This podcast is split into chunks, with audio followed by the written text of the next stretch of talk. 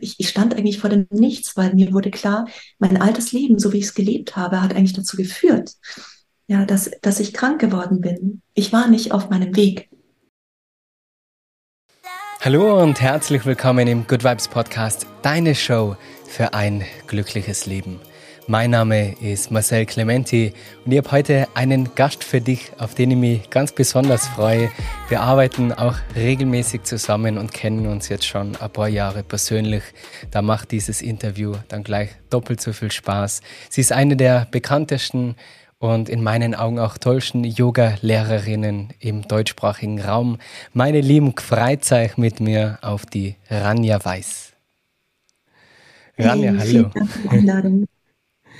Sehr gerne. Schön, dass es klappt. Alle guten Dinge sind ja drei. Beim ersten Anlauf hast du mir erzählt, dass mit deiner Kreditkarte ein Betrug passiert ist. Warum erzähle ich das? Gerade an alle Zuhörer, bitte schaut da drauf, wenn ihr komische E-Mails kriegt von, ich kriege das zurzeit auch ganz oft mit so Pakete, die zum Abholen bereit sein für kleine Gebühr. Da geht es nicht um die Gebühr, sondern dass du deine Infos für die Kreditkarte teilst und dann rammen sie die da aus. Ran dir das, sowas ähnliches passiert, hast du, glaube ich, erzählt, gell? Deswegen haben wir unseren ersten Termin verschoben. Beim zweiten Termin war ich dann mit dem Buch so eingespannt und deswegen freut es mich jetzt umso mehr, dass wir uns heute die Zeit nehmen für ein schönes Gespräch. Freut mich auch sehr. Ranja, kannst du es fassen? Den Podcast gibt es jetzt mittlerweile schon knapp zwei Jahre und ich habe noch nie über Yoga gesprochen. Oh, wow. Ich habe extra okay. versucht, immer, weil man, man, du kennst es sicher, als Yogalehrer, als Yogalehrerin, man möchte so viel mehr bewirken als nur das Dehnen, als nur die körperliche Entspannung. Und es steckt ja so viel mehr hinter dem ganzen Yoga, der Geschichte, der Philosophie. Und vielleicht geht es dir da ähnlich, aber wenn man immer nur Yoga unterrichtet, sich mit Yoga befasst, über Yoga liest und Yoga so ein großer Teil des Lebens wird, dann ist man oft froh, wenn man mal nichts mit Yoga zu tun hat. Kannst du das bestätigen? Absolut. Und doch will ich halt mit dir über Yoga reden. das können wir gerne machen, aber ich ähm, ich wollte jetzt zu Anfang noch mal kurz was teilen, weil ich gerade aus meinem Tarotkartendeck eine Karte gezogen habe. Ich habe um Führung gebeten für dieses, ähm, ja, für dieses Gespräch. Und das ist dann immer ganz spannend, ähm, die Karten zu ziehen, weil sie immer eigentlich genau das treffen, was gerade so Thema ist im Leben. Und ich habe ja ein ganz, eine ganz wunderbare ähm, Interpretation von Gerd Ziegler, und ich habe die Karte Genuss gezogen, interessanterweise. Und da denkt man jetzt vielleicht, das hat gar nichts mit Yoga zu tun, hat es aber. Ähm, und ich möchte da kurz etwas teilen, darf ich? Ja, gerne, bitte. Kurz etwas vorlesen. Die Genuss, die Kunst des Genießens ist ein wesentlicher Bestandteil echter Lebensweisheit. Du bist jetzt eingeladen, dich in dieser Kunst zu üben. Öffne dich dem Empfindungsreichtum deines Körpers und der Intelligenz deiner Sinne. Genieße es, Mensch zu sein. In einem Körper aus Fleisch und Blut, dessen Bedürfnisse erf zu erfüllen nicht nur eine Notwendigkeit ist, sondern vor allem ein Ausdruck deiner Liebe zu dir selbst und dem Leben sowie deiner Freude am Dasein. Wer nicht genießt, wird ungenießbar. Beginne hier und jetzt Genuss, Genuss zu üben, Genieße deinen Körper, deine Umgebung, deine Fähigkeiten und andere Menschen. Erlaube dir, überall Schönheit zu erkennen. Genieße schließlich jeden Atemzug. Die Kunst des Genießens macht mich genießbar, liebevoll und weise. Sehr schön. Sehr, sehr schön. Wer nicht genießt, wird ungenießbar. Das kann man das unterstreichen. Ja, das ist sehr gut. Wie gelingt es dir, dein Leben zu genießen? Hm, also mir gelingt das vor allem durch Yoga. Ähm, ja, also wenn wir jetzt mal auf ähm, Yoga Asanas zu sprechen kommen, die ja manchmal auch oder vielleicht sogar oft so im Westen dazu genutzt werden, noch mehr noch mehr in, in, in das Leistungsprinzip zu gehen. Jetzt muss ich noch mehr leisten und mich noch mehr verbiegen und ähm, ja, noch mehr Haltungen erlernen und einfach noch besser werden. Darum geht's ja im Yoga im Grunde genommen überhaupt nicht, sondern es geht eher darum, durch die Haltung in eine Form von Verbindung zu kommen, eine Form von Anbindung an, ja, man kann, der Begriff ist ziemlich überstrapaziert, aber ich benutze ihn jetzt trotzdem an das Göttliche, ja, an, an die Verbindung zur Quelle wiederzufinden. Und das kann ich am besten, indem ich eine Haltung so einnehme, dass, die, dass sie Stira und Sukha ist. Leicht und stabil oder auch leicht und freudvoll. Sukha heißt auch Freude. Und wenn ich dieses Leistungsdenken mal völlig rausnehme aus dem Yoga und Yoga dazu, also wirklich mit der bewussten Absicht dazu verwende, mich in Freude zu üben und in Verbundenheit zu üben, dann bekommt die Yoga-Praxis etwas, ja, etwas ganz Wundervolles und Nährendes. Ja. Und dann ähm, brennt sie uns nicht aus, sondern sie gibt uns Kraft. Und das kann sie vor allem eben dann tun, wenn wir sie auf diese Art und Weise üben. Und wirklich das Leistungsprinzip völlig rausnehmen. Und da bin ich auch ganz dankbar, dass ich äh, in den letzten Jahren angefangen habe, mehr und mehr Yin-Yoga zu unterrichten, weil im Yin-Yoga fällt das einfach weg. Ja, im Hatha Vinyasa ist es leicht, das wieder mit reinzunehmen, aber im Yin-Yoga, wenn wir länger in den Haltungen bleiben, uns in die Haltung hinein, hinein entspannen, dann fällt das komplett weg. Und ich glaube, dass es gerade für viele Menschen heute in der Leistungsgesellschaft, in der wir leben, in der wir so oft gestresst sind, ähm, unglaublich hilfreich. Auch für Männer. Auch für Männer auf jeden Fall. Das ist oft die Schwierigkeit, oder? Wenn wir Routinen beispielsweise haben und die wirklich mit Disziplin verfolgen oder sagen, hey, ich muss das und das Ziel erreichen, weil man erfolgreich sein möchte, weil man ja an die Zukunft denkt und dann in ein kleines Hamsterrad verfällt, wo man sagt, bis ich diese Ziele erreicht habe, entscheide ich mich, unglücklich zu sein, weil wenn ich das habe, dann verändert sich mein Leben. Und dieses Mindset vom Job, das man ja leider in manchen Bereichen braucht, in manchen Jobsparten, wenn man dieses Mindset dann mit in den Yogaraum nimmt das spürt man, finde ich, als Lehrer, wenn da Einzelne eben diesen Leistungsdruck mitnehmen und ohne jetzt zu urteilen, aber rein zu beobachten, die dann gerne mal in der ersten Reihe sind und vielleicht schon starten, bevor es überhaupt losgeht. Ich weiß nicht, im Yin-Yoga ist es nichts Schlechtes, wenn man sich derweil schon einmal in einen Schmetterling oder liegende Position hinlegt. Aber wenn du eine Yogastunde gibst und dann sind dann Yogis schon vorher da und machen schon einen Kopfstand und Handstand unaufgewärmter, wo man merkt, das Ego spielt ja jetzt gerade eine große Rolle und das ist ja genau das, wovon wir uns im Yoga lösen wollen.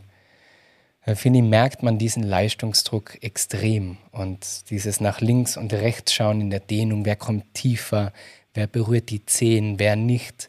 Und das kann man, man weil du es angesprochen hast, auch für Männer. Ich höre das oft bei meinen Yoga-Retreats, wo schon auch meist gemischte Gruppen sind, dass sie überrascht sind, dass die Männer eher lockerer sind beim Yoga und die Frauen dann eher diesen Ehrgeiz haben, wo das ja sonst eine Männersache ist.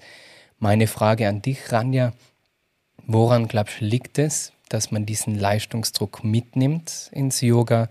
Und wie gelingt es jemandem, wirklich abzuschalten und bei sich zu sein. Es ist eine Sache, mit mir zu Hause auf YouTube Yoga zu machen, wo ich mich mit niemandem vergleichen kann, außer mit mir im Bildschirm. Und ich mache das auch nicht perfekt und fall um und sage, hey, das ist nicht das Ziel vom Yoga, aber ganz andere in eine Yogastunde zu kommen, wo man den Eindruck hat, wow, alle sind so Profis, so beweglich, haben alle so perfekte Outfits und alles ist so, du weißt genau, was ich meine. Wie kann man damit umgehen?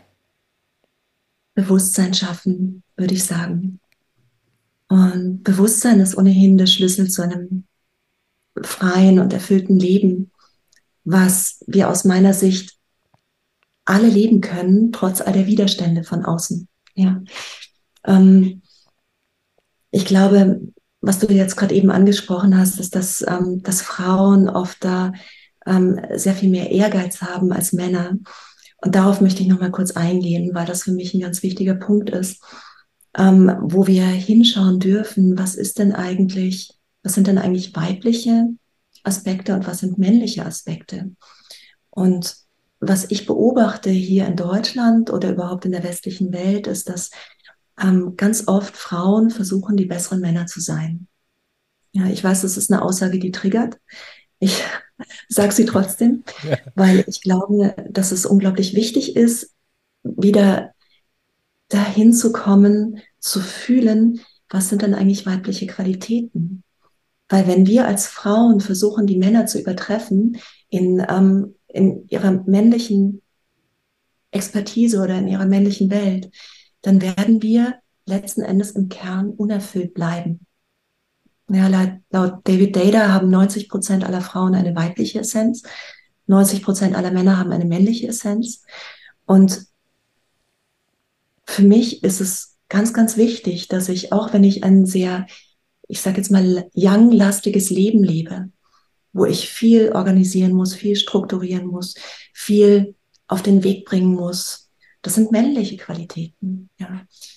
Dass ich nicht vergesse, dass ich eigentlich eine Frau bin und auch diese weiblichen Qualitäten in mir nähere. Ja, weibliche Qualitäten sind fühlen, zuhören, weich sein, ähm, empfänglich sein. Ja, die Empfäng das Empfängliche ist eine zutiefst weibliche Qualität. Und das ist vielleicht auch ganz interessant zu wissen, dass Frauen aufgrund dessen auch sehr viel leichter zu manipulieren sind als Männer. Ja, da ist es die Aufgabe der Männer, auch die Frauen zu schützen vor zu viel Information, vor allem schädlicher Information von außen. Zum Beispiel Nachrichten. Ja, ich habe vor einigen Jahren aufgehört, Nachrichten zu schauen. Wirklich ganz bewusst, weil ich mich dieser Negativität und ja, diesen, diese, ja, diesen angstmachenden ähm, Gedanken und Gefühlen nicht weiter aussetzen wollte. Und ich merke zum Beispiel an meinem Mann Jay, der kann damit viel, viel besser umgehen. Ja, der kann einfach abschalten auch nach den Nachrichten. Ich nicht. Mich, mich macht das, ja, mich nimmt das richtig mit. Und ich kann jedem, der mir jetzt nicht glaubt, mal empfehlen, eine Woche zu fasten und ähm, viel Yoga zu machen, viel zu meditieren und danach Nachrichten zu schauen. Da wird dir schlecht. Da wird dir richtig schlecht. Also mir wird davon schlecht. Und ich habe mir irgendwann gedacht, nein, das tut mir einfach nicht gut und ich tue es mir nicht mehr an. Alles Wichtige kriege ich trotzdem mit. Und ich kann mir so viel besser einen schützenden Space aufbauen, in dem ich meine, ja, mein, meine Qualitäten besser leben und in die Welt bringen kann als wenn ich die ganze Zeit mit diesen Informationen zu tun habe. Was ich auch ganz bewusst wieder angefangen habe, ist zu tanzen. Ich tanze intuitiv jeden Morgen so ein bisschen, ähm, bewege mich frei und so gemäß dem, wie sich mein Körper gerne bewegen möchte. Also ich investiere nicht zu viel in Kontrolle. Ja, und das ist ja der Hatha Yoga Weg. Der Weg des Hatha Yoga ist die Kontrolle des Körpers. Wir kontrollieren den Körper.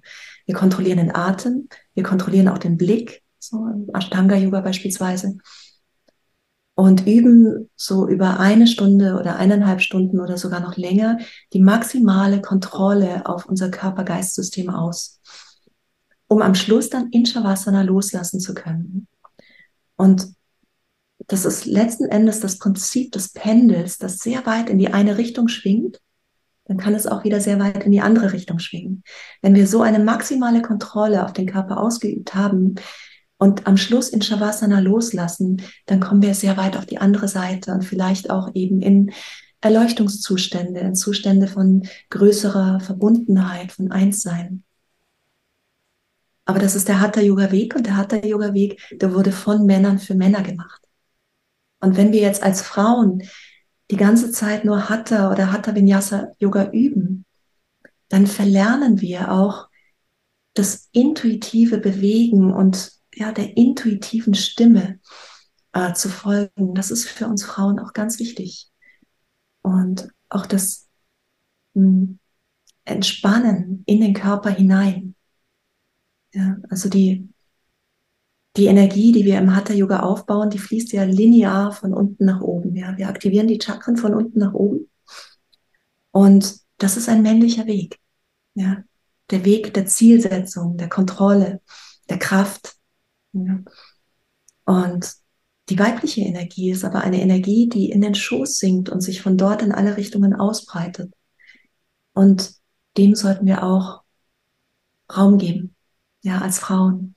Und deswegen ist Yin Yoga auch so eine wunderbare Möglichkeit, ja, dahin zu kommen und auch Hatha Yoga auszugleichen. Denn im Yin Yoga, da üben wir hauptsächlich sitzende und liegende Haltungen mit entspanntem Bauch, ja, entspannter Muskulatur und letzten Endes lassen wir uns in unser So-Sein hineinsinken. Das ist ein anderer Weg. Er nimmt sozusagen genau den entgegengesetzten Weg.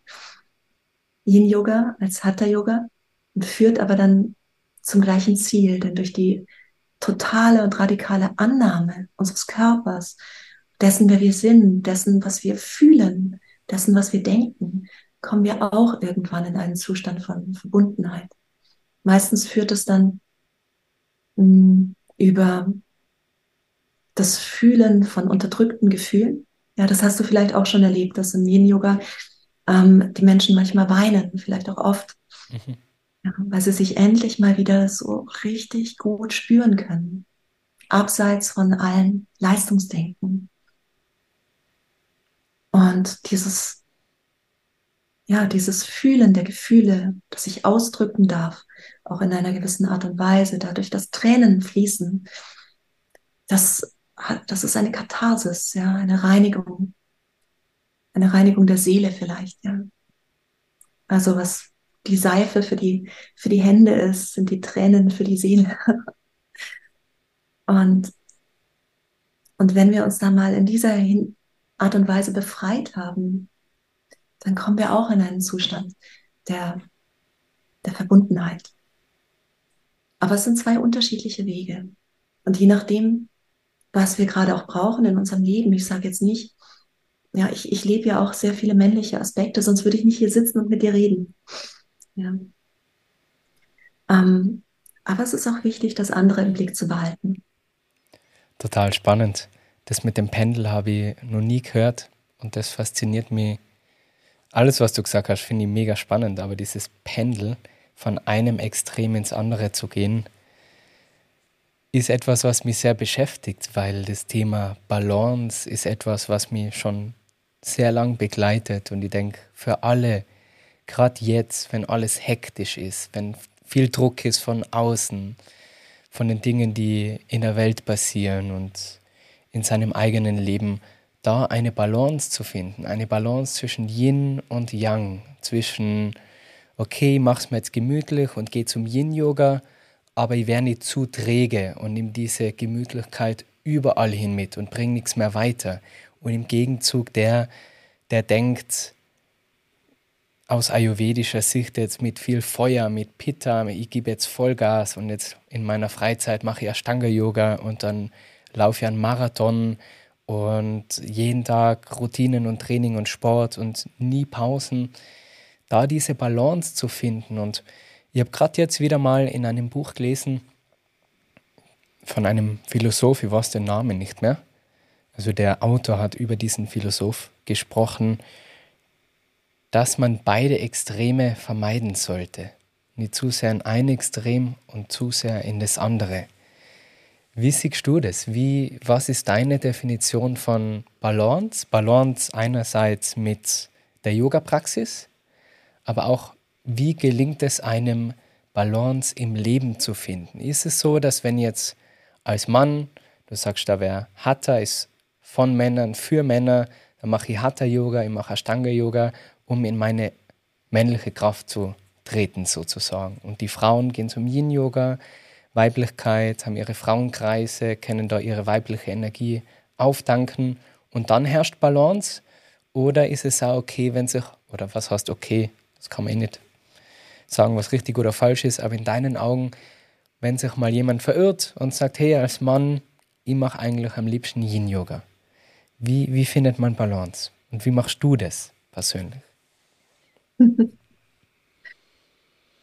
Ach du, weißt du, wenn ich jetzt auf, so auf mein Leben schaue, ähm, dann war mein Leben eigentlich immer ein Ringen um Balance. Aber dieses Ringen, ähm, ja, es war letzten Endes eigentlich immer so, dass mich das Leben vor teilweise auch wirklich große Herausforderungen gestellt hat. Und da war ich absolut aus der Balance. Und also ich denke, aus meiner Sicht sind wir sehr bewusst in dieses Leben auf genau diesen Planeten inkarniert. Und die Erde, so in dieser Zeitqualität, in der wir sie gerade erleben, ist kein Wohlfühlplanet, das ist kein Ausruhplanet. Das ist ein Planet des persönlichen Wachstums und der Entwicklung. Und persönlich wachsen und mich entwickeln tue ich vor allem dann, wenn ich, leider ist es so bei den meisten Menschen, glaube ich, dazu gezwungen bin, es zu tun. Dadurch, dass mich das Leben immer mal wieder vor Herausforderungen stellt und in Krisen hineinwirft. Ich hatte schon einige Krisen in meinem Leben, paar große, viele kleine. Und wenn ich jetzt zurückschaue auf diese Krisen, muss ich sagen, ich bin total dankbar, dass ich das erlebt habe. Das hat sich zwar in dem Moment furchtbar angefühlt, aber ich habe daraus ganz viel gelernt und ähm, mich zu dem Menschen entwickelt, der ich heute bin, mit ja, mit dem Mitgefühl, das ich habe, mit der Expertise, die ich habe auf manchen Gebieten, die hätte ich nicht, hätte mich das Leben immer wieder aus der Balance gebracht. Und deshalb ist meine Einstellung dazu, zu versuchen, immer wieder in eine Balance zu kommen. Aber wenn dich das Leben nicht in die Balance kommen lässt, und das tut es immer wieder, ich bin jetzt 45 und ja, also die Herausforderungen, die bleiben. Und wenn dich das Leben wieder in so eine, in so eine Welle hineinschmeißt, dann ist meine Art und Weise, damit umzugehen, eine innere Haltung von freiwilliger Intensität zu entwickeln. Ja, dass ich sage, okay, das Leben will das jetzt von mir, dann begebe ich mich freiwillig in diese intensive Erfahrung hinein mit so viel Mut und so viel Kraft und Vertrauen, wie ich es aufbringen kann. Und ich kann nur sagen, das Leben führt dich immer wieder zu den schönsten, intensivsten, leidenschaftlichsten Erfahrungen, wenn du es zulässt. Also immer nur auf dieser, naja, immer nur in der Mitte bleiben zu wollen, ist vielleicht auch gar nicht so spannend. Weißt du, ich bin ähm, mit Mitte 20 bin ich sehr krank geworden. Also ich war eigentlich mein Leben lang krank als Kind, ja. Ich kann mich an, eigentlich, ich kann mich an keine Woche erinnern, wo ich mal keine Symptome hatte. Ich hatte starke Neurodermitis, ich hatte chronische Stirnnebenhöhlenvereiterung, ich hatte Asthma, ich hatte chronische Magen-Darm-Probleme, alles Mögliche. Aber immer war irgendwas. Und ich war ähm, nicht ein sehr schwaches, blasses, ähm, ständig krankes Kind. Und mit ja, Mitte 20 wurde ich wirklich richtig krank. Also da ging es wirklich um Leben, Leben und Tod.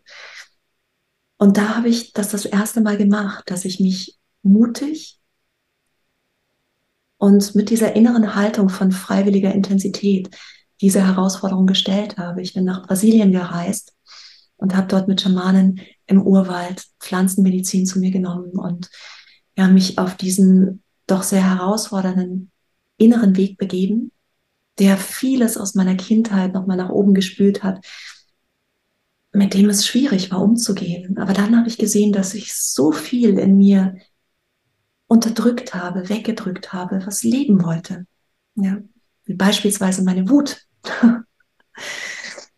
Und das war eine so herausfordernde, intensive Zeit, wo ich immer wieder dachte, mein Gott, was mache ich denn jetzt, wenn ich jetzt da durch bin? So irgendwann war klar, ich überlebe das. Ja, mein, mein Körper fängt wieder an, gut zu funktionieren. Und Und dann dachte ich mir, ich, ich stand eigentlich vor dem Nichts, weil mir wurde klar, mein altes Leben, so wie ich es gelebt habe, hat eigentlich dazu geführt, ja, dass, dass ich krank geworden bin. Ich war nicht auf meinem Weg. Und mein Weg hat sich aber auch noch nicht abgezeichnet. Ich weiß noch, ich saß da am Strand in Brasilien mit einer Freundin und ich wusste nicht, was ich jetzt eigentlich machen will. Ja, weil meinen alten Job wollte ich nicht mehr machen. Und das, was meine Eltern so im Sinne hatten für mich, das wollte ich auch nicht machen. Und dann habe ich mir gedacht, okay, ich folge jetzt mal den weisen Ratschlägen einiger Lehrer und mache erst einmal nur das, was mir wirklich Freude macht.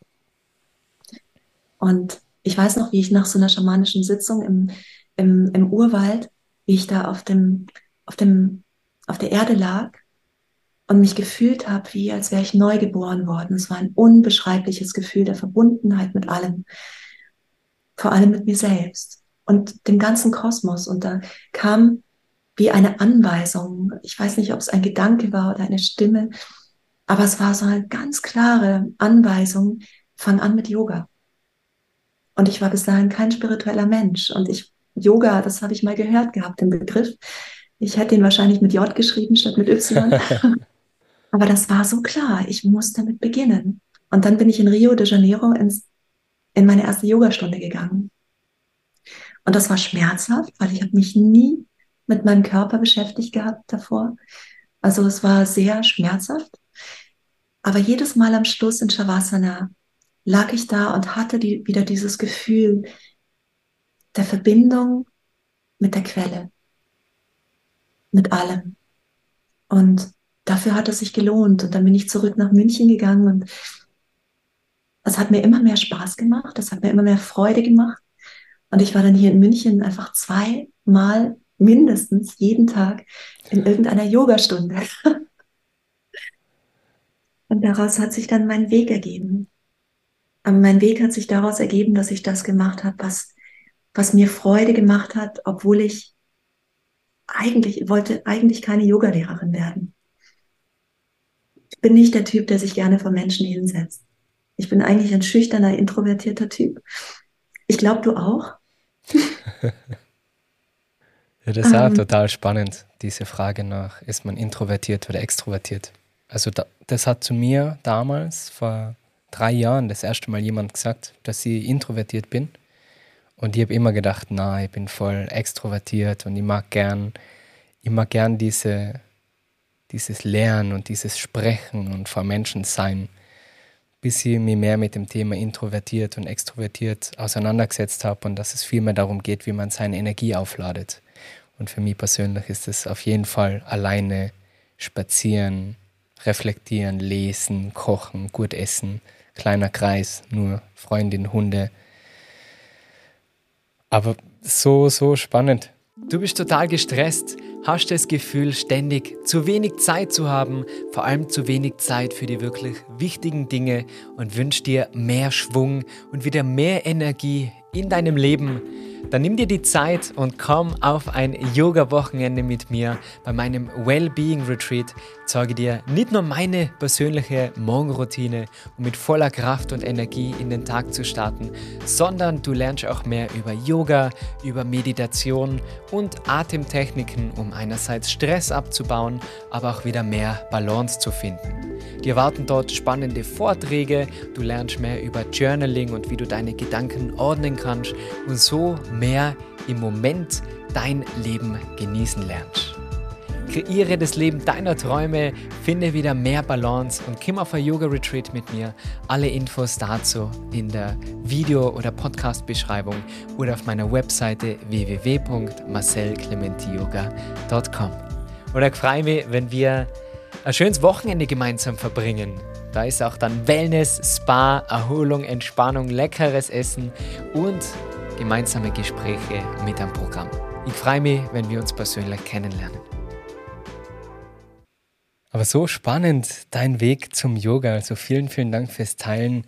Da seien ja so viele wichtige Messages in deinem Weg verpackt, finde ich erstens mal, finde ich so wichtig zu sagen, Mach das, was dir Freude bereitet. Und ich glaube, wir haben oft das Gefühl, das Leben darf keinen Spaß machen oder die Arbeit zumindest kann keinen Spaß machen.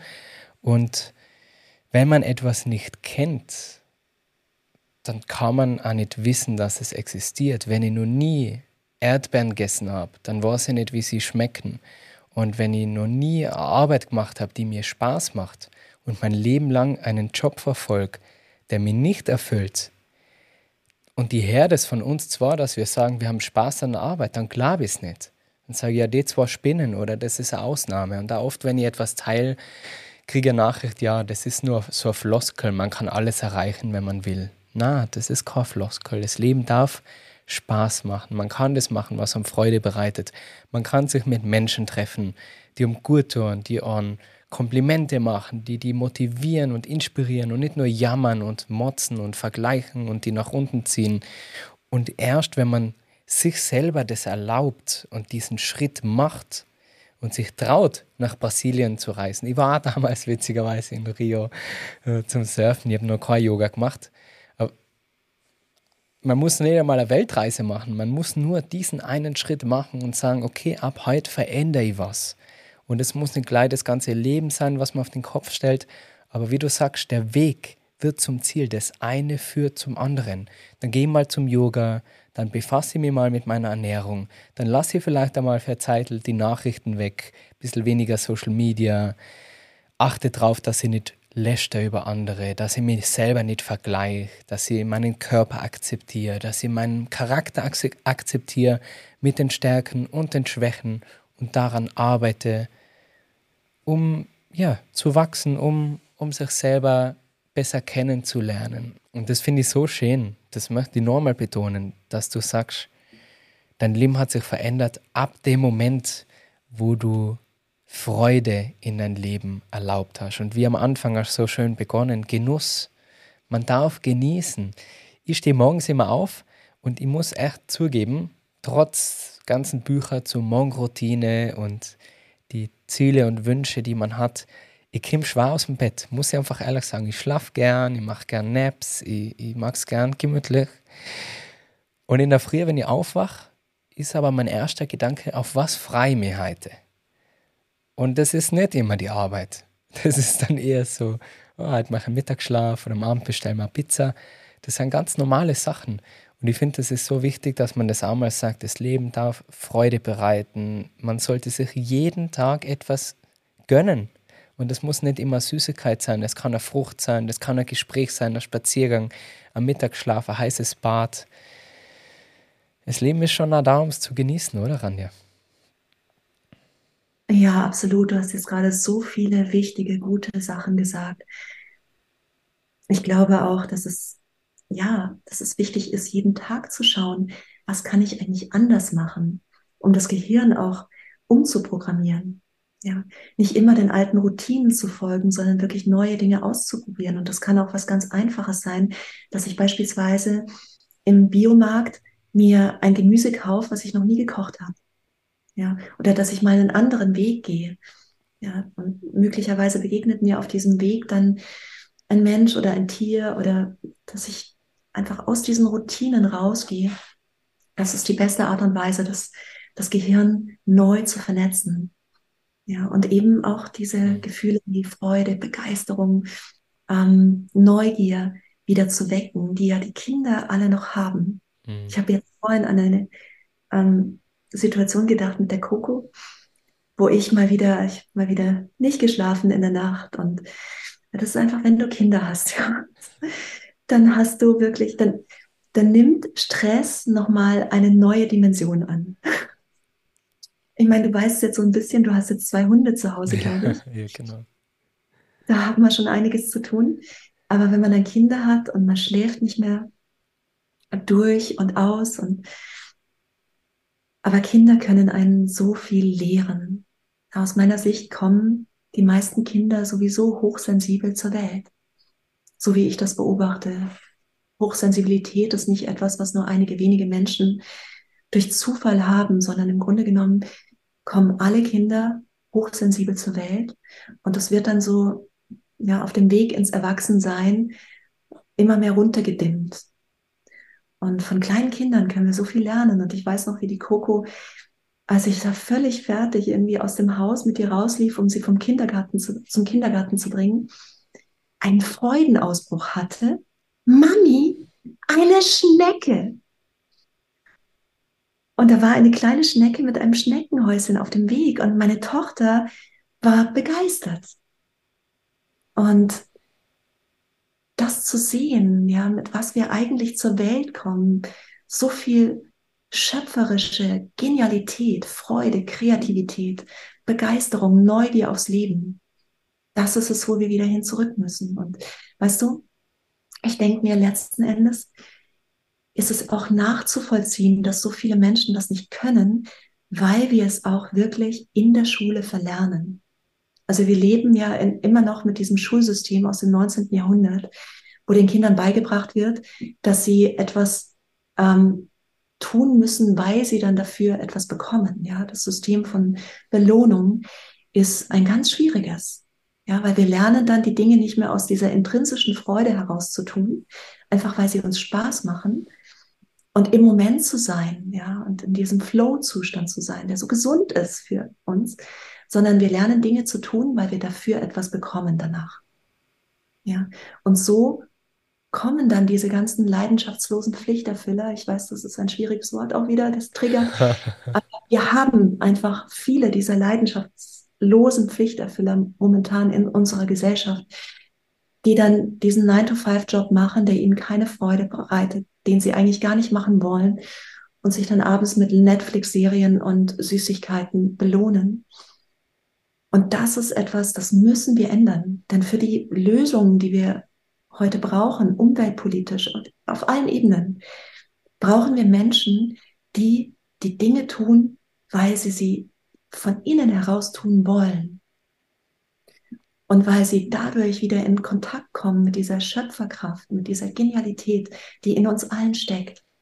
Das ist genau das, was du gesagt hast, dass wenn man von klein auf das dann hört, zum Beispiel du sagst, wow, schau diese Schnecke und die Eltern oder der Lehrer oder irgendjemand sagt, komm jetzt weiter, jetzt lass die Schnecke, komm jetzt weiter, dann freut man sich schon weniger und beim nächsten Mal nur weniger und irgendwann ist es weg und du denkst, okay, über Schnecken freut man sich nicht.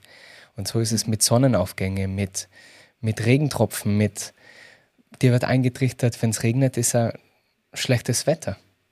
Und man sagt, man, heute ist wieder so ein grausiges Wetter und diese Jammerei zieht sich durch und dieses Anderssein wird dann gar nicht akzeptiert. Und man sagt, ich war jetzt gerade mal spazieren bei mir da in Tirol und sehe eine Frau, wie sie barfuß im Wald steht und einen Baum umarmt. Einfach so. Und ich wette, 99 Prozent der Menschen, die vorbeigehen würden und sie so beobachten, denken sich, die hat einen Vogel. Und mein Gedanke war, ha, siehst, dieser Baum ist mir auch schon aufgefallen den habe ich auch schon umarmt. und, und die geht barfuß jetzt im November durch den Wald. Und ja, kann man jetzt drüber sagen, was man will, aber die bleibt sicher gesund und die, die stärkt ihr Immunsystem. Und immer ständig dieses Verurteilen, wenn jemand ein bisschen anders ist und wenn jemand Sachen hinterfragt weil, und, und was macht, weil er es gern tut. Da bin ich so bei dir, dass es, es braucht einfach mehr Menschen, die, die was machen, was wofür sie brennen und was sie gern tun. Und das ist ja so ein großes Thema von mir in diesem Podcast. Diese Achtsamkeit, dieses sich selber kennen und nicht nur etwas machen, weil es halt immer so war. Mein Papa war Rechtsanwalt, jetzt bin ich auch Rechtsanwalt.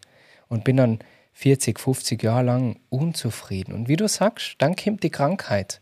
Weil das war eine Frage, was ich da stellen wollte. Was glaubst du, warum du krank geworden bist? Du hast gesagt, deine Vergangenheit, deine Kindheit hat dich krank gemacht. Und was hat dich geheilt? das ist ja auch etwas, der Körper gibt einem so viele Zeichen.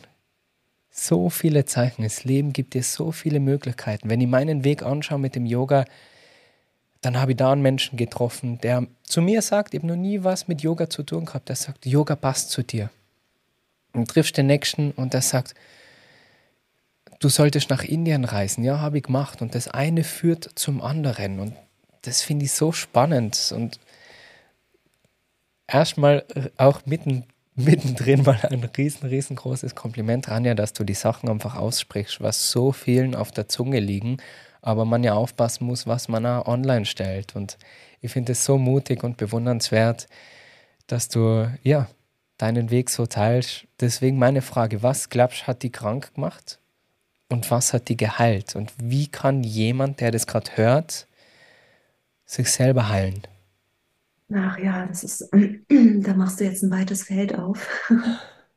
Aber ich wollte dir zuerst auch nochmal sagen, dass ich, ich bin immer so, es beruhigt mich auf eine Art und Weise, Menschen wie dir zu begegnen, die in so jungen Jahren schon so viel Weisheit in sich tragen und so viel Gutes in die Welt bringen. Und das ist auf jeden Fall was, was ich ähm, den Menschen raten würde. Such dir guten Input. Ja. Ähm, und dazu, davon gibt es ja wirklich haufenweise mittlerweile. Ähm, was ich noch sagen wollte mit der Frau, die Bäume umarmt hat, ich mache das auch. Ich laufe auch barfuß. Und da gibt es ja auch ganz viele wissenschaftliche Untersuchungen mittlerweile, wie das Barfußlaufen den, äh, die Körperchemie harmonisiert, ja, die ganzen Tannine, die man im Wald einatmet, auch über die Haut aufnimmt, ja, das, wie gesund das ist. Wolf-Dieter Storl hat dazu auch ganz viel geschrieben. Also die Natur ist auf jeden Fall für mich eine der größten Heilerinnen. Und ähm, ich denke, warum diese ganzen Symptome da waren, war letzten Endes eine Folge dessen, dass ich ganz weit von meinem Weg abgekommen war. Und, und ich glaube, auf einer höheren Ebene habe ich es mir auch ausgesucht, weil mich die ganzen Krankheitssymptome, die ich hatte, die ja dazu gebracht haben, auf die Suche zu gehen, ja, mit, mich mit Gesundheit auseinanderzusetzen. Ich habe ja alles Mögliche gemacht. Also ich Vipassana, Meditation, Yoga, ähm, Lichtnahrungsprozess, ähm, Ernährungsumstellung. Das finde ich übrigens auch ganz wichtig.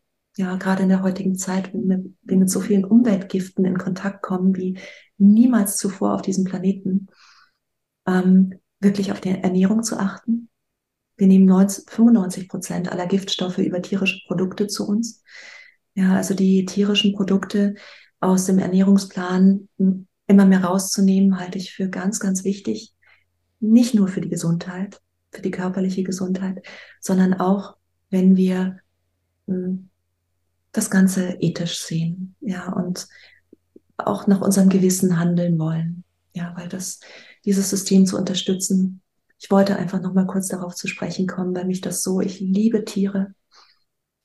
Und es, es tut mir immer wieder so weh, wenn ich sehe, was wir mit den Tieren anstellen. 80.000 Tiere pro Sekunde sterben auf diesem Planeten derzeit. Das ist der Wahnsinn. Ich glaube, es waren also ein paar Milliarden Tiere pro Tag. Ich habe die Zahl jetzt vergessen, ein paar Milliarden Tiere pro Tag, das heißt letzten Endes, wir leben in einem gigantischen Schlachthaus mittlerweile.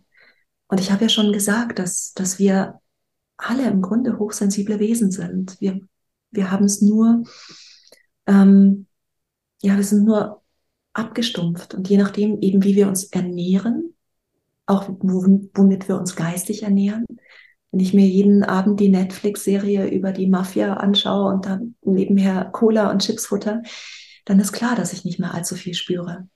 Aber wenn ich jetzt anfange, auf die tierischen Produkte zu verzichten, ganz, ganz wichtig, wenn ich anfange, mich biologisch zu ernähren, ähm, auch vor allem biologisch vegan gesund zu ernähren. Man kann sich auch vegan ungesund ernähren. Wenn ich anfange, mich gesund zu ernähren, dann werde ich immer feiner. Ich werde immer feiner, ich spüre immer mehr und ich nehme vor allem das Leid der Menschen und der Tiere um mich herum viel, viel stärker wahr. Und vielleicht ist das wichtig, um wirklich in ein Mitgefühl zu kommen und ja, auch zu sagen, ich tue jetzt was. Ich gehe jetzt los und tue was. Ich sage beispielsweise Dinge, die sich vielleicht andere nicht trauen zu sagen, die aber so viele fühlen. Ja. Ich bin mutig genug, für meine Wahrheit einzustehen. Und ich habe die Disziplin, auch mal Dinge nicht zu machen, von denen ich weiß, dass sie mir schaden. Und wenn wir jetzt zurückkommen zum Yoga-Weg, für mich ist es kein Yoga, wenn ich so ein bisschen was mache, was entfernt an Asanas erinnert, ja, ein bisschen rumtanze und danach ins nächste Restaurant gehe und mir ein T-Bone Steak reinziehe. Das hat für mich nichts mit Yoga zu tun. Ja.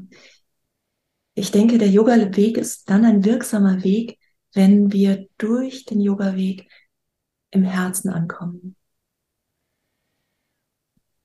Ja, alles andere ist, mein Lehrer hat es mal kalte Erleuchtung genannt. Ja, wir können über spirituelle Techniken, über yogische Techniken in Zustände kommen, in denen wir das Gefühl haben, oh, jetzt wissen wir aber Bescheid, jetzt haben wir es geschafft, jetzt sind wir wirklich, ja, vielleicht sogar erleuchtet.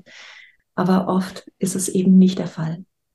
Wenn wir, wenn wir wirklich erleuchtet sind, und ich glaube, ich habe nur einen Menschen getroffen, von dem ich sagen würde, der kommt daran, an das Erleuchtetsein. Und dieser Mensch ist zutiefst menschlich. Er hat unglaublich viel Humor. Man kann mit ihm unglaublich viel lachen. Er hat so viel Mitgefühl und ist einfach ein richtiger Herzensmensch. Und ich glaube, da, dahin geht's. Und wenn es nicht dahin geht, dann muss ich vielleicht noch mal ein paar, paar Stellschrauben verändern auf meinem spirituellen Weg. Ja, finde ich spannend. Finde ich spannend mit dem spiritueller Weg, wie du es wie du's auch nennst. Das ist etwas, was man einfließen kann, den Weg, den man gehen kann, wenn man, wenn man bereit dafür ist, wenn man sich dafür entscheidet, wenn das der Weg von einem ist. Ich denke nur, dass es manchmal abschrecken kann, wenn jemand noch nie Kontakt gehabt hat mit dieser anderen Welt, mit diesem sehr achtsamen, bewussten Leben. Jemand, der was mit dem Begriff Erleuchtung überhaupt nichts anfangen kann. Und über alles, was wir heute geredet haben, das sind alles so wichtige Themen, die Umwelt, die, die eigene innere Welt, Balance zu finden, mal zu hinterfragen, was konsumiere ich. Und da reden wir nicht nur vom Essen, sondern vom ganzen Umfeld, von den Filmen, die wir uns anschauen. Dass man mal hinterfragt, ob das Schulsystem alles nur aktuell ist, dass man sich seine Ernährung mal anschaut. Was ist sie denn? Was, wo schwimmen denn die Fische? Was ist da alles jetzt mittlerweile in den Meeren? Was nimmt man zu sich zu? Was für Stresshormone sind da dabei? Und der erste Schritt ist immer Achtsamkeit und dieses Bewusstsein.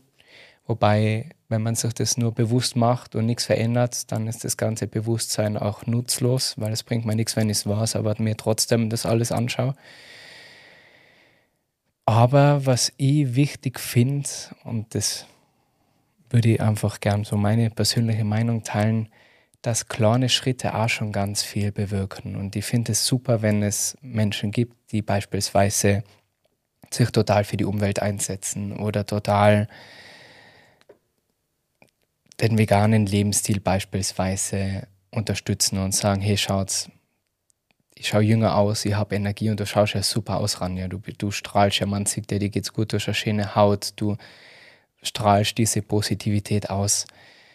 Aber das heißt nicht, dass jeder Zuhörer jetzt sofort zum Kühlschrank gehen muss und alles wegschmeißen muss. Das ist ja wirklich ein Schritt, ein Prozess, wo man sagt, hey, ich fange mal an, eine Woche, einmal die Woche vegetarisch. Einfach mal das Fleisch weglassen, die Wurst. Und dann vielleicht lasst man mal den Käse weg. Und ich persönlich habe das probiert, vegan zu sein, vegetarisch. Und nicht nur eine Woche und nicht nur einen Monat, sondern über längere Zeit und auch auf meinen Reisen in Indien. Und trotzdem esse ich Fleisch, weil ich einfach für mich merke, ich fühle mich besser, ich fühle mich sportlicher, ich war so dünn, ich habe mich einfach nicht mehr wohl gefühlt. Und am Ende des Tages muss es jeder für sich entscheiden, was auf seinem Teller landet. Aber ich finde, mit dem Bewusstsein, wo das herkommt, dann geht man vielleicht zum Bauern. Mir bringt zum Beispiel eine Freundin Eier, die hat selber Händel und das schmeckt man. Diese Eier, die sind, wenn du Rührei machst, das ist richtig gelb. Und wenn ich mal wieder Eier hole im Supermarkt, weil ich die nicht sehe, aber die kommen normal einmal die Woche. Also ist meine Masseurin, die das ist etwas, was ich seit zwei Monaten angefangen habe, circa, dass ich mir einmal die Woche eine Massage gönne.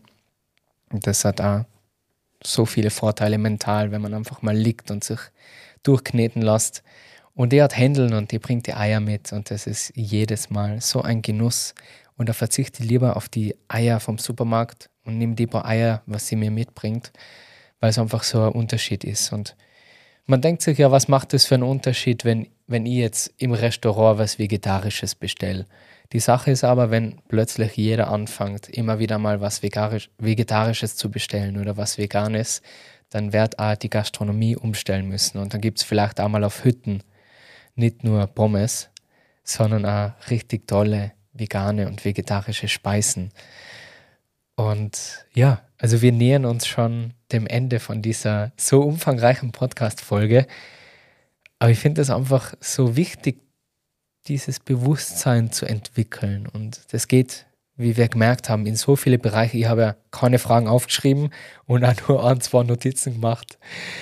Wir sind dahin geflowt, weil, ja, das einfach so schön ist, finde ich, Ranja, wenn man Menschen trifft mit ähnlichen Interessen und mit ähnlichen Denkansätzen. Und das heißt auch nicht, dass man sich überall einig sein muss, aber dass man einfach mit Respekt und mit Verständnis kommuniziert und ja, vielen, vielen Dank, dass du da so offen bist und dass wir, also wir arbeiten ja auch beim Good Vibes Festival, bist du Yoga-Lehrerin, das nächstes Jahr das dritte Mal stattfindet in Seefeld. Da freue ich mich schon sehr drauf. Und ja auch Gastlehrerin bei meiner Yogalehrerausbildung. Da, das glaube ich, habe ich dann noch gar nicht mitgeteilt. Die erste Runde ist schon ausverkauft. Jetzt gibt es ja den zweiten Termin im Herbst, da bist du ja auch wieder mit dabei, da freue ich mich schon sehr drauf. Abschließend durch jedes Interview Ranja mit drei Fragen. Drei ganz spontan, waren alle spontan, aber jetzt zum Abschluss nochmal drei Fragen. Bist du bereit? Frage Nummer eins. Wie schaut für dich ein idealer Tag aus? Du träumst von einer Karriere als Yogalehrer oder Yogalehrerin oder willst einfach mehr über Yoga, Achtsamkeit und Meditation lernen? Dann habe ich jetzt genau das Richtige für dich und zwar meine neue 200 Stunden Ausbildung in Linz und in Tirol, kombiniert an vier Wochenenden und einer Intensivwoche im wunderschönen Pitztal in Tirol. Zeige dir all mein Wissen von Anatomie, Hands-on Assists, Yoga Business, also das volle Programm mit drei verschiedenen Yoga-Stilen im Multistyle, Hatha, Vinyasa und Yin Yoga. Danach bist du bestens darauf vorbereitet, findest deinen eigenen Yoga-Stil und kannst wirklich überall unterrichten oder machst diese Ausbildung für dich, um mal tiefer reinzutauchen, um die verschiedenen Meditationen und Yoga-Stile kennenzulernen, um dann selber von überall aus Yoga zu machen. Alle meine Angebote zu meinen Ausbildungen und Fortbildungen für Yogalehrer findest du wie immer auf meiner Webseite www.marcelclementiyoga.com. Und ich freue mich, wenn ich dir auf deiner Reise begleiten darf. Zeit für mich selbst. Das ist so mein oberstes, mein oberstes Prinzip. Und Zeit für mich selbst heißt, dass ich etwas tue, was, wovon ich weiß, es tut mir gut. Ja, das ist für mich, ich fange an mit Medi Meditation, also eine Viertelstunde am Morgen, Meditation, eine Yoga-Praxis, ich gehe wahnsinnig gerne in die Sauna. Ähm, ich gehe dann vielleicht ins Fitnessstudio, mache ein bisschen Krafttraining, gehe in die Sauna, stelle mich danach unter eine eiskalte Dusche und danach geht es mir super. Dann habe ich am besten noch Zeit, ähm, ein, ein richtig schönes Essen zu kochen.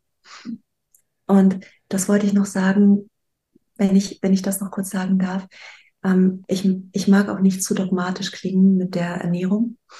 Ich denke, so wie du das machst, ist das ganz fein. Weißt du, ich bin aufgewachsen mit dreimal Fleisch am Tag. Ja. So, du wirst wahrscheinlich einmal in der Woche Fleisch essen. Ähm, also auf jeden Fall nicht jeden Tag mehrmals. Ja, und so bin ich aber aufgewachsen und das tun heute noch viele. Und das, denke ich, ist eine Vollkatastrophe für die Gesundheit als auch für unsere Welt. Total. So wie du das, ja. denke ich, ist das ganz fein. Und ähm, aber wenn man vegan kochen möchte, dann braucht man Zeit. Mhm. Diese Zeit hätte ich gerne, habe ich oft nicht. Und dann hätte ich noch gerne Zeit, ähm, spazieren zu gehen im Wald oder vielleicht in den See zu springen und mit meinem Mann ein intensives, schönes, langes Gespräch zu führen oder ja, Zeit für Umarmungen zu haben, ist manchmal nicht so leicht, das alles unterzubringen am Tag, aber so würde mein optimaler Tag ausschauen. Begegnungen und Zeit für mich, gut essen, Bewegung. Hast du immer schon gewusst, dass du introvertiert bist? Ja. Ja, ich habe mich, als ich angefangen habe mit äh, Yoga-Unterricht, habe ich erstmal alle gebeten, die Augen zu schließen, weil solange mich die Leute angeschaut haben, habe ich kein Wort rausgebracht. Und das ist jetzt noch so, wenn ich, wenn ich teilweise unterrichte ich ja vor Hunderten von Menschen. Und mein erster Impuls, ich spüre das immer, wenn ich dann auf eine Bühne gehe oder wenn ich mich vor Menschen hinsetze, mein erster Impuls ist wegzulaufen. Ja, das Adrenalin schießt ein, ich krieg Herzklopfen, ich, äh, ich krieg Schweißausbrüche und ich habe aber mir jetzt antrainiert, da mich da durchzuatmen und da ja mutig mit dieser inneren Haltung von freiwilliger Intensität mich dem zu stellen und es geht auch immer besser. Also ich glaube, das ist das entspannteste Podcast-Interview, was ich je geführt habe. Was aber auch an dir liegt. Vielen Dank. Das freut mich. Ja, man braucht ab und zu aber solche Herausforderungen, oder? Um einfach danach stolz auf sich zu sein und um also ich, ich finde ja nicht, dass das Leben immer nur eine gerade Linie sein sollte, sondern ab und zu hat man mal extreme Nervosität und dann hat man wieder extreme Entspannung und Ruhe und auch das pendelt sich irgendwann in Balance ein. Oder? Ja. Die zweite Frage, wenn man sagen kann, es ist die zweite oder die, die weiß ich nicht, das waren ein paar Zwischenfragen. Aber du als sehr feinfühlige Person unterrichtest Yin-Yoga. Das ist ein Yoga-Stil, wo man sich öffnet, wo man loslässt, wo mal Tränen fließen, wo Emotionen, Energie losgelöst wird. Wie gehst du damit um? Wie schützt du dich vor negativer Energie, wenn du die beispielsweise mit Menschen umgibst, die wenig Leidenschaft haben. Ich habe jetzt gerade mal wieder einen Gang zum Amt gehabt und ich habe mir gedacht, man, ich habe es einfach im Bauch gespürt, dass das heute ungut wird, wenn ich da hinfahre. Aber es nutzt nichts, habe dahin müssen, habe Unterschrift holen müssen, bin nicht reingekommen, weil du einen Termin brauchst. Dann habe ich angerufen, na, muss man auf einen Termin warten. Habe ich gesagt, ich bin jetzt extra 40 Minuten dahergefahren, bitte, es geht nur um Unterschrift. Na, geht nicht. Dann habe ich geklopft, ganz freundlich gefragt. Und der ist mir so angefahren, und ich habe trotzdem gestrahlt und gesagt, Ma, ich verstehe, das geht wirklich nur eine Unterschrift, ich warte da kurz, das ist kein Problem, ich kann auch länger warten, ich kann nur nicht normal herfahren, für das habe ich leider keine Zeit. Und erst wo ich gegangen bin und mich nochmal bedankt habe, Ma, vielen Dank für das, dass das so spontan geklappt hat, das ist ja super. Und sagt er zu mir, ja, wir freuen uns auf eine positive Bewertung online. Und wenn ich mir das anschaue, online haben sie halt 1,5 Sterne von 5. Also kein Wunder, dass sie sich eine positive Bewertung wünschen. Wünsche mir übrigens auch für einen Podcast, wenn ich es kurz erwähnen darf. Aber da ist es schwer, eine positive Bewertung zu schreiben. Und ich bin dann so, ich schreibe auch keine schlechte. Das tue ich auch nicht. Aber ich kann ja nicht liegen und schreiben, dass es eine super Erfahrung war. Wie gehst du mit solchen negativen Situationen um, wenn die wirklich jemand triggert, wenn die jemand provoziert im Alltag jetzt? Sagst du da was, gehst du weg und was passiert danach? Wie ladest du die wieder auf? Braucht man dann äh, ein bisschen Weihrauch und das volle Reinigungsprogramm oder wie machst du das?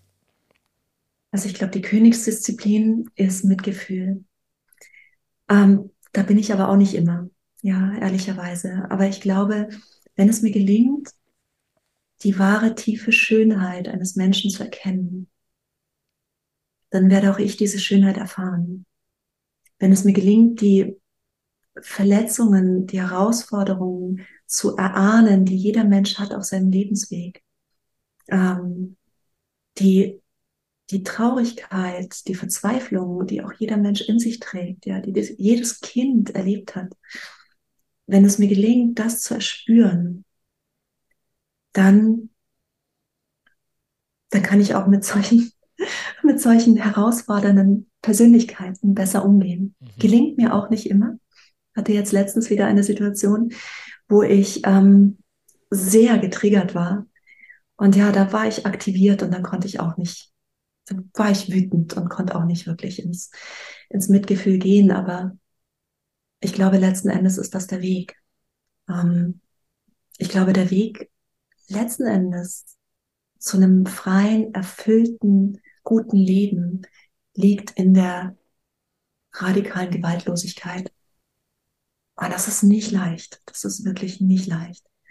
Weil das Ego, das möchte auch erstmal was erwidern und sich wehren. Und ähm, wenn es mir gelingt, da bewusst zu bleiben und da bei meinem Atem zu bleiben, auch meine, mein Atemmuster zu beobachten, wie atme ich gerade? Atme ich in, der, in dieser Sympathikus-Aktivierung, Fight or Flight? Ja? Atme ich schnell und hektisch und oberflächlich? Und dann meinen Atem wieder zu verändern, das ist auch eine gute Möglichkeit, so eine Situation zu verändern, ja, indem ich einfach tiefer und bewusster atme, mein Nervensystem dadurch, dadurch beruhige. Hey, und Humor. Also Humor ist, finde ich, eine, eine der besten magischen Möglichkeiten, äh, die Energie einfach komplett zu verändern von einer Sekunde auf die andere. Mach einen guten Witz. Mhm. auch lach mal über dich selbst. Und ähm, ja, und ansonsten, wenn alles andere nichts hilft, dann springe ich einfach, ich springe in den kalten See, auch im mhm. Winter. Also ich bin ein großer Freund von, große Freundin von Kältetherapie. Das tut einfach wahnsinnig gut und das wäscht einfach erstmal alles weg. Was dann noch an Energie, vielleicht Fremdenergie an uns dranhängt. Räuchern ist auch immer eine gute Methode. Aber ich glaube, Mitgefühl und, und Humor, damit fährt man oft am besten. Das stimmt. Ich denke, Lächeln ist dann so eine Geheimwaffe.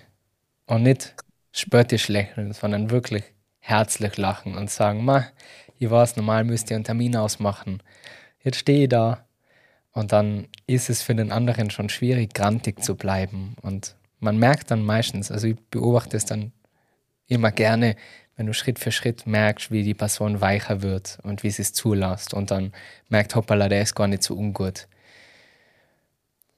Das ist, denke ich, vielleicht bilde ich mir das auch nur ein, aber im Moment gerade ein bisschen eine Schwierigkeit, wenn man rausgeht in die Welt und nicht daheim ist. Es ist immer leicht, daheim entspannt zu sein oder auf seiner Yogamatte. Da kann ich schon der super Yogi sein und Namaste und Peace und Love. Und wenn ich dann die Tür aufmache und mich schneidet an im Straßenverkehr und die zuckt sofort aus, dann ja, bin ich mehr so der Super-Yogi. Und ich glaube, das muss man sich auch mal bewusst machen. Auch was man auf Social Media sieht bei manchen und, und was man dann im Yoga-Studio sieht. Aber dann im Alltag das umzusetzen und wirklich so zu sein, wenn keine Kamera da ist, wenn keine Yogamatte ausgerollt ist, wenn du in einem normalen Gewand bist, einen gestressten Tag hast, vielleicht nicht viel geschlafen wegen deinen Kindern oder wegen einem Hundewelpen, der jetzt plötzlich nach fünf Monaten wieder anfängt, in die Wohnung zu machen. Wenn da der Yogi bleibst, dann, dann hast du es geschafft. Oder geschafft hast du es immer noch nicht, aber dann bist du auf einem guten Weg sozusagen, oder? Oh, Ranja, ist so schön mit dir. Ich kann nur ewig weiter quatschen, aber irgendwann geht alles vorbei. Aber das muss man sich bewusst machen dass alles irgendwann vorbei ist. Ja. Meine letzte Frage an dich für diesmal. Welcher Mensch möchtest du in fünf Jahren sein? Oh, am liebsten, am liebsten ich selbst, so wie ich wirklich bin. Ja, ich ertappe mich auch immer noch dabei, wie ich in einer Art und Weise manchmal reagiere, ich denke, wow, das war jetzt aber nicht so bewusst, das war jetzt aber nicht so liebevoll. Und versuche mich da nicht zu verurteilen, aber weiter dran zu bleiben. Ähm und ich möchte einfach ein Mensch sein, der anderen viel zu geben hat. Und ich glaube, wenn ich mir eine Superkraft aussuchen könnte, das ist, glaube ich, auch eine gute Frage, die man sich immer stellen kann. Welche Superkraft würdest du wählen, wenn du dir eine aussuchen könntest? Und da habe ich letztens mal drüber nachgedacht und ich würde gerne mit meinen Händen heilen können. Das, das wäre das, was ich mir aussuchen würde. Mm, ich möchte gerne, wenn ich diese Welt, dieses Leben irgendwann hinter mir lasse, wenn ich die, die Welt verlasse, möchte ich gerne, dass sich Menschen an mich in einer positiven Art und Weise erinnern ich möchte so, so wenig karmisches Gepäck wie möglich mitnehmen. Das ist, finde ich, auch eine schöne Frage. Was will man hinterlassen, wenn man mal nicht mehr da ist? Welche Erinnerungen, welche, ja, welche Meilensteine, welche Momente? Und plötzlich werden die Probleme ganz klar und die Herausforderungen so schaffbar, wenn man einfach weiß, wofür man es macht und sich immer wieder daran erinnert, warum man aufsteht, was man hinterlassen will, was man für einen Impact, für eine Veränderung hervorrufen möchte. Und das können kleine Sachen sein, wie ein Lächeln in einer Situation, wenn es schwierig ist und du von dem den Tag aufmunterst. Das kann ein Scherz sein im richtigen Moment. Ich glaube, es gibt keinen falschen Moment für einen Scherz. Die haben dann einfach nicht den richtigen Humor. ja, Ranja, vielen, vielen Dank für deine Zeit, für deine Offenheit, für deine ruhige, angenehme, schöne Art. Ich freue mich sehr auf unser gemeinsames Training. Ich freue mich, die wiederzusehen in Seefeld. Wo können die Zuhörer und Zuhörerinnen dich finden, mit dir Yoga machen, von dir und deinen Weisheiten lernen? So, ja, jetzt, ähm, okay, ich bin immer so schlecht darin, mich selbst zu verkaufen. Jetzt muss ich kurz überlegen. Da muss ich kurz einwerfen. Ich kenne das von vielen, die sagen, sie können sich nicht verkaufen und sie wollen das nicht. Und aber meinen Ausbildungen, die sagen, ja, sie wollen schon Yoga unterrichten, aber sie wollen das nicht vermarkten. Und da denke ich mir immer, du hilfst niemanden, wenn niemand von deinen Angeboten weiß, wenn niemand von deinen Stärken weiß, von deiner Kraft, die du hast, von deinen heilenden Händen, wenn da niemand davon weiß, dann bringt dir diese Superkraft nichts, weil zu Hause kannst du nicht nutzen. Deswegen, man muss das teilen mit der Welt, seine Geschenke, die man hat. Wo findet man die, Ranja? Auf jeden Fall. Also ich, ähm, ich unterrichte regelmäßig eine Online-Yin-Yoga-Stunde um 18 Uhr über www.patrickbroom.de. Ich unterrichte zweimal im Monat, immer sonntags um 18 Uhr Yin-Yoga über Yoga Easy. Und ansonsten ähm, unterrichte ich Ausbildungen, ich unterrichte Retreats. Ich muss meine Seite aktualisieren, fällt mir gerade ein. da stehen noch nicht alle drauf, alle Termine. Werde ich aber jetzt machen. Und ähm, ja, also wenn man mich findet, dann findet, äh, finden will, dann findet man mich auch. Das fällt Sehr mir gerade nicht ein. Sehr schön. Ja, Ranja, vielen Dank. Und ich denke, wir werden sicherlich wieder mal quatschen für eine zweite Runde im Podcast. Da gibt es noch einige Fragen, die offen bleiben. Ich würde mich sehr freuen. Danke für die, für die Einladung. Es war sehr angenehm, mit dir zu reden. Also vielen, vielen Dank. Du bist ein toller Gesprächspartner, weil du auch die Dinge so gut strukturierst, zusammenfasst und ja, einfach so eine Tiefe und Lebensweisheit damit bringst. Also vielen Dank. Danke. Krieg Gänsehaut. Falls auch dir diese Folge gefallen hat und du nur eine einzige Sache davon mitnehmen kannst und denk dran, diese auch umzusetzen, dann bitte hilf doch der Ranja und mir auch, dass mehrere Menschen sich mit diesen Themen auseinandersetzen, mit Achtsamkeit, mit Glück, mit Gesundheit, mit Bewusstsein. Teil diese Folge mit deinen Freunden oder auf Social Media. Ich freue mich über jede Bewertung. Auch das hilft, dass mehr Menschen von diesem Podcast erfahren.